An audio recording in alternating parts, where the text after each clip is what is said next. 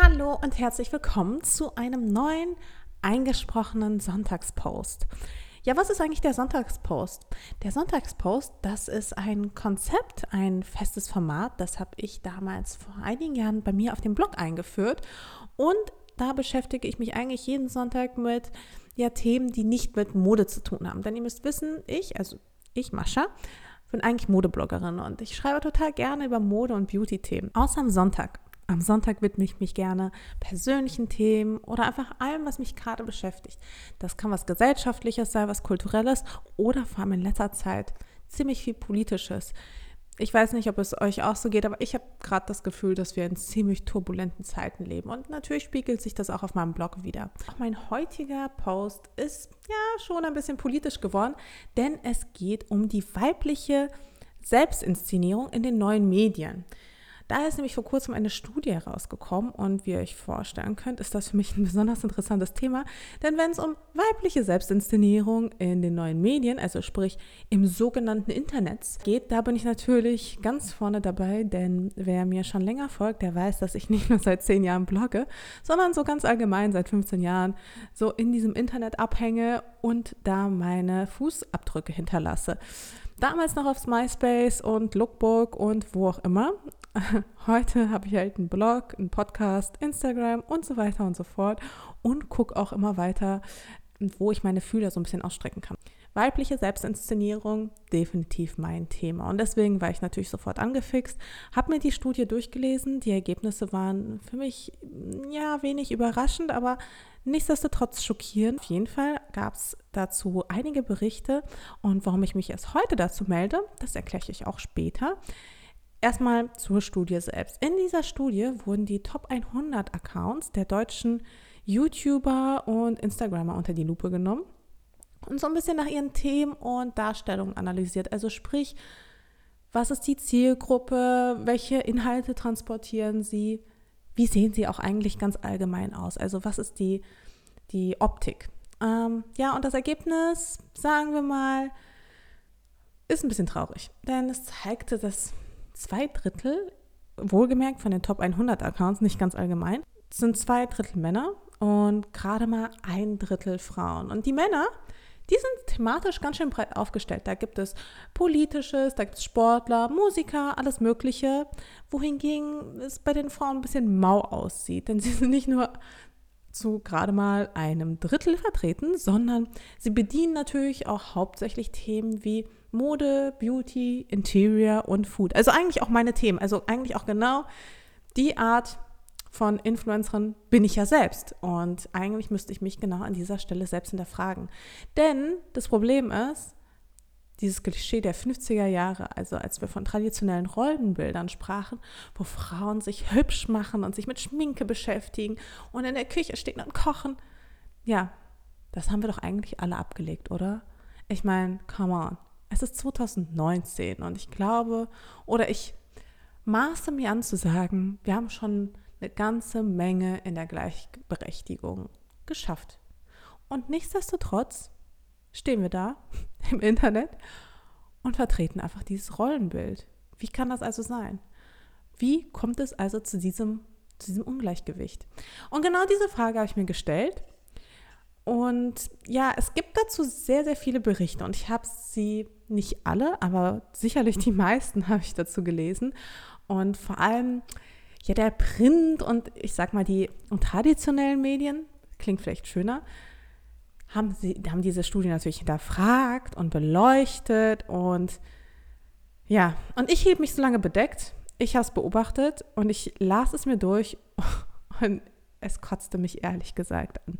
Wirklich mit einer schieren Begeisterung schienen sich manche Journalisten auf das Thema zu stürzen, mit diesem stumpf Vorwurf, dass Frauen in den sozialen Medien nur das Rollenklischee bedienen würden. Denn, ich meine, die Top-Influencerinnen sind allesamt schlank und hübsch und präsentierfreudig. Es ist also die Schuld der Influencerinnen. Ja, die junge Generation, die natürlich besonders aktiv in den sozialen Netzwerken unterwegs sei, würde durch die bösen, bösen Influencerinnen mal wieder negativ beeinflusst werden. Also Ihr hört es so ein bisschen wahrscheinlich aus meiner Stimme heraus. So richtig ernst nehmen konnte ich das nicht, denn Es wurde mal wieder auf die Influencer mit dem Finger gezeigt, so nach dem Motto, schaut euch diese bösen Influencerinnen an. Wir, die guten Medien, wir zeigen Vielfalt. Aber ja, hier merkt man, das Prinzip von sozialen Medien wurde scheinbar nicht so ganz verstanden. Es ist nämlich so, ja, also für alle da draußen, die sich mit dem Internet nicht so richtig auskennen und vor allem nicht mit Social Media, wenn wir von sozialen Netzwerken ausgehen, dann gibt es keine höhere Instanz, wie beispielsweise bei einem Verlag oder bei einem Fernsehsender oder sowas, die mitbestimmen können, wer eine Plattform kriegt und damit Aufmerksamkeit oder eben nicht. Der Markt bestimmt. Und zwar je nach Nachfrage. Und das heißt so viel, je ansprechender der Account für eine Vielzahl von Menschen ist, desto mehr Follower hat er. Das bedeutet, die Leute wollen genau das sehen. Die Leute wollen das Rollenbild sehen und deswegen liken sie es und deswegen folgen sie dem. Das hat mit der Influencerin jetzt erstmal so gar nicht viel zu tun. Das bedeutet nämlich nicht, dass es keine von Frauen geführten Accounts gäbe, die sich durch Themenvielfalt und Meinungen hervorstechen, sondern dass es sie einfach sehr wohl gibt. Es gibt Frauen, die sich zu Musik äußern, zu Sport, zu Bildung, zu Politik. Sie haben nur eine deutlich kleinere Reichweite. Sie sind eben nicht in den Top 100. Und das ist eben genau das Problem. Statt also zu fragen, warum wird das 50er Jahre Rollenklischee in den sozialen Netzwerken so gefeiert, sollten wir uns doch besser fragen, warum folgt man lieber Männern, die sich thematisch breiter aufstellen und nicht Frauen? So, und an dieser Stelle würde ich den Ball einfach an euch zurückwerfen. Und ich frage euch, liegt es an der Erziehung, bei der man schon im frühesten Kindesalter mit Rollenbildern konfrontiert wird? Oder denken wir nicht selbst in Schubladen und schätzen Männer vielleicht ein Stückchen kompetenter ein? Definieren wir Männer weniger über optische Merkmale? Übrigens ein Punkt, über den wir definitiv mal nachdenken sollten, denn es kann ja auch nicht sein, dass zum Beispiel, dass es überhaupt nicht schlimm ist, über das Aussehen von Männern zu witzeln, aber nicht über das von Frauen, weil ähm, die unterschwellige Botschaft ist da ja, dass es bei Männern einfach nicht so sehr aufs Aussehen ankommt und bei Frauen eben schon. Aber das ist nochmal, nochmal ein ganz anderes Thema. Ich frage weiter. Definieren wir uns selbst und auch andere Frauen zu sehr über ihr Äußeres? Ihr merkt schon, ich habe da eine gewisse Tendenz. Und schätzen wir Frauen, die sich für Mode und Beauty interessieren, automatisch für weniger kompetent ein? Glaubt mir, auch hier, ich weiß ganz genau, wovon ich rede. Denn häufig werde ich mit dem Klischee konfrontiert, dass ich als Mode- und Beauty interessierte Frau ja auf gar keinen Fall irgendwie klug sein kann. Nein. Ganz logisch ist es ja wohl so, dass das meine einzigen Interessen sind. Natürlich ist es einfach, Influencerinnen für die Missstände in der Gesellschaft verantwortlich zu machen. Ich meine, klar, es ist immer einfach, andere für irgendwas verantwortlich zu machen. Aber eigentlich halten sie der Gesellschaft auch nur den Spiegel vor. Denn solange das Prinzip, Achtung, ich liebe dieses Zitat, Männer haben Ahnung, Frauen haben Hobbys, unsere Gesellschaft dominiert, brauchen wir uns auch nicht darüber ärgern, dass Frauen in sozialen Netzwerken nicht nur deutlich unterrepräsentiert sind, ich erinnere euch an die zwei Drittel, ein Drittel Verteilung, sondern auch ein Rollenbild verkörpern, das wir ja eigentlich schon längst abgelegt haben. Was bedeutet das im Umkehrschluss? Das bedeutet, wenn wir Frauen mit Ansage nicht folgen, dann brauchen wir uns auch natürlich nicht darüber beklagen, dass unser Feed so rosarot ist und jedes Bild gleich aussieht. Wie oft höre ich klagen, oh, Instagram langweilt mich und alles sieht gleich aus. Tja, vielleicht solltest du spätestens dann mal darüber nachdenken, neuen Accounts zu folgen und ein paar Accounts einfach auszusortieren. Denn an sich ist natürlich gar nichts verkehrt dran, sich für Mode und Beauty zu interessieren und natürlich auch den entsprechenden Accounts zu folgen. Es ist auch meiner Meinung nach überhaupt nicht schlimm, Pickel zu retuschieren oder sich von seiner schönsten Seite zu präsentieren. Es ist auch nicht schlimm, sich gerne schön zu kleiden oder nach einem gesunden Körper zu streben. Das ist alles gar kein Problem. Es ist ja auch nur ein Klischee, gegen das wir ankämpfen. Und was ich auch vorhin meinte. Frauen können sich für Mode- und Beauty-Themen interessieren. Aber sie können sich eben auch für Politik, für Wirtschaft, für Technik, Musik und viel, viel mehr interessieren. Und dieses Mehr, ja, das sollte sich auch in unserem Online-Verhalten widerspiegeln. Insbesondere auch bei den Accounts, denen wir folgen und die wir konsumieren. Ganz alltäglich, jeden Tag. Und vielleicht sollten wir uns in Zukunft einfach mal überlegen, wem wir eigentlich aus welchen Gründen folgen und wem wir unser Like schenken und wen wir damit auch bewusst oder nicht ganz so bewusst unterstützen. Denn das ist ja auch das Gute an den sozialen Netzwerken. Sie sind demokratisch. Wir können demokratisch Menschen zu ihrer Reichweite verhelfen, neue Rollenbilder für uns und natürlich auch für andere schaffen und ihre Botschaften dadurch in die Welt tragen. Und alles, was es dafür braucht, von euch und auch von mir, ist, naja, hin und wieder einfach ein bewusster Umgang mit dem Daumen. Also hier mal ein Like und da mal einfach kein Like setzen. Tja, und das war's auch schon. In meinem Blogpost habe ich dann noch ein paar Kolleginnen zitiert. Ähm, es ist ja doch ein ganz schön langer Text geworden. Ich habe Eva Schulz gefragt, ich habe Marie Nasemann gefragt, das Beige-Magazin, Diana zur Löwen, Theresa Bücker von Edition F und auch meine Freundin Larissa Laudenberger. Also ganz, ganz, ganz viele tolle, spannende Frauen.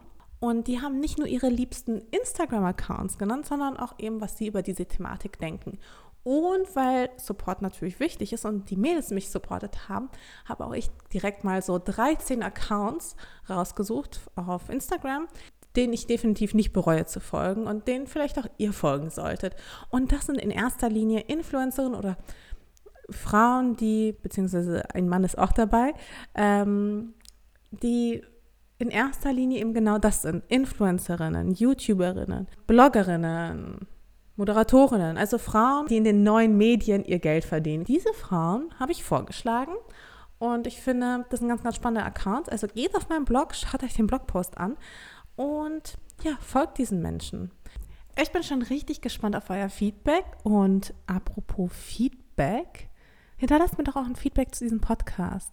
Es ist nämlich so, es ist eigentlich noch ein ganz, ganz frisches Projekt. Und vielleicht hat man das so ein bisschen raus. An manchen Stellen bin ich auch noch nicht so ganz sicher. Und es ist auf jeden Fall auch was ganz anderes, ja, alleine die durchzusprechen oder halt eben, ja, mit einer Partnerin oder einem Partner. Und deswegen freue ich mich ganz, ganz doll bei euer Feedback, wie dieser Podcast bei euch ankommt. Und ja, vielleicht mögt ihr dem auch folgen. Ich bin ja ganz gespannt, ob in Zukunft noch mehr eingesprochene Blogposts kommen. Ich werde mir auf jeden Fall dafür die Zeit nehmen.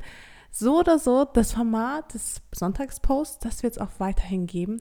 Das ist mir jetzt nämlich wieder neu ans Herz gewachsen. Wer mir schon länger folgt, der weiß, dass ich eine kurze Pause eingelegt habe. Aber mit dieser Pause ist es jetzt wieder vorbei. Ich bin wieder da. Ich habe richtig, richtig Bock.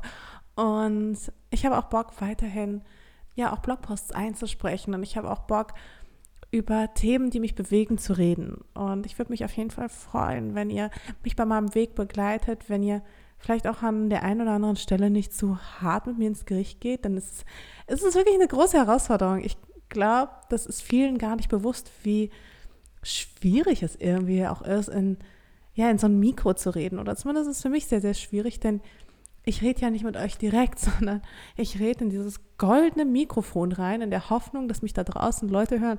Ich stelle mir das mal so vor wie bei so einem bei so einer Überlebensfolge, wo man noch so ins Radio spricht in der Hoffnung, dass auf der anderen Seite irgendwer ist, den man erreicht. Schickt mir auch gerne eure Themen. Also ich bin sehr offen für Konzepte, für Ideen und wer weiß, vielleicht bei der nächsten Folge ist eure Idee dabei und so lange arbeite ich einfach an eigenen Konzepten weiter und wie ihr euch vorstellen könnt, ist das nicht nur Mode, sondern es wird auch wieder politisch. Ich weiß selbst noch nicht, was nächste Woche kommt. Ich weiß auch noch nicht, wann die nächste Folge kommt. Auch da muss ich noch meinen Rhythmus finden. Denn obwohl ich jede Woche Sonntagsposts schreibe, ist es nicht immer einfach, jede Woche auch ein Blogpost einzusprechen. Teilweise auch, weil das, ja, weil das Thema das auch nicht so richtig hergibt. Beispielsweise bei meinem ähm, vorletzten Sonntagspost war es schon so, dass der irgendwie so privat war, dass ich mir das gar nicht zugetraut habe, den einzusprechen oder professionell einzusprechen, auch ohne, dass meine Stimme bebt oder ohne, dass ich mich groß verhaspel oder sowas. Eben weil es ein Thema ist, was mich sehr, sehr, sehr bewegt. Das bedeutet jetzt nicht, dass diese Themen mich nicht bewegen, aber dass es ja dann doch was anderes ist, ob man über gesellschaftliche Missstände spricht oder über seine ganz eigene persönliche Situation. Also schaut mal im Blog rein, hört euch diesen Podcast an, abonniert diesen Kanal. Vielleicht schenkt mir auch der ein oder andere ein Like oder ein nettes Kommentar. Ich würde mich auf jeden Fall sehr, sehr darüber freuen. Es wird auch sehr bald ähm, News geben über ähm, oder zu dem Thema Podcast bei mir. Insofern bleibt dran. Ich zähle auf euch. Bis dann. Tschüss.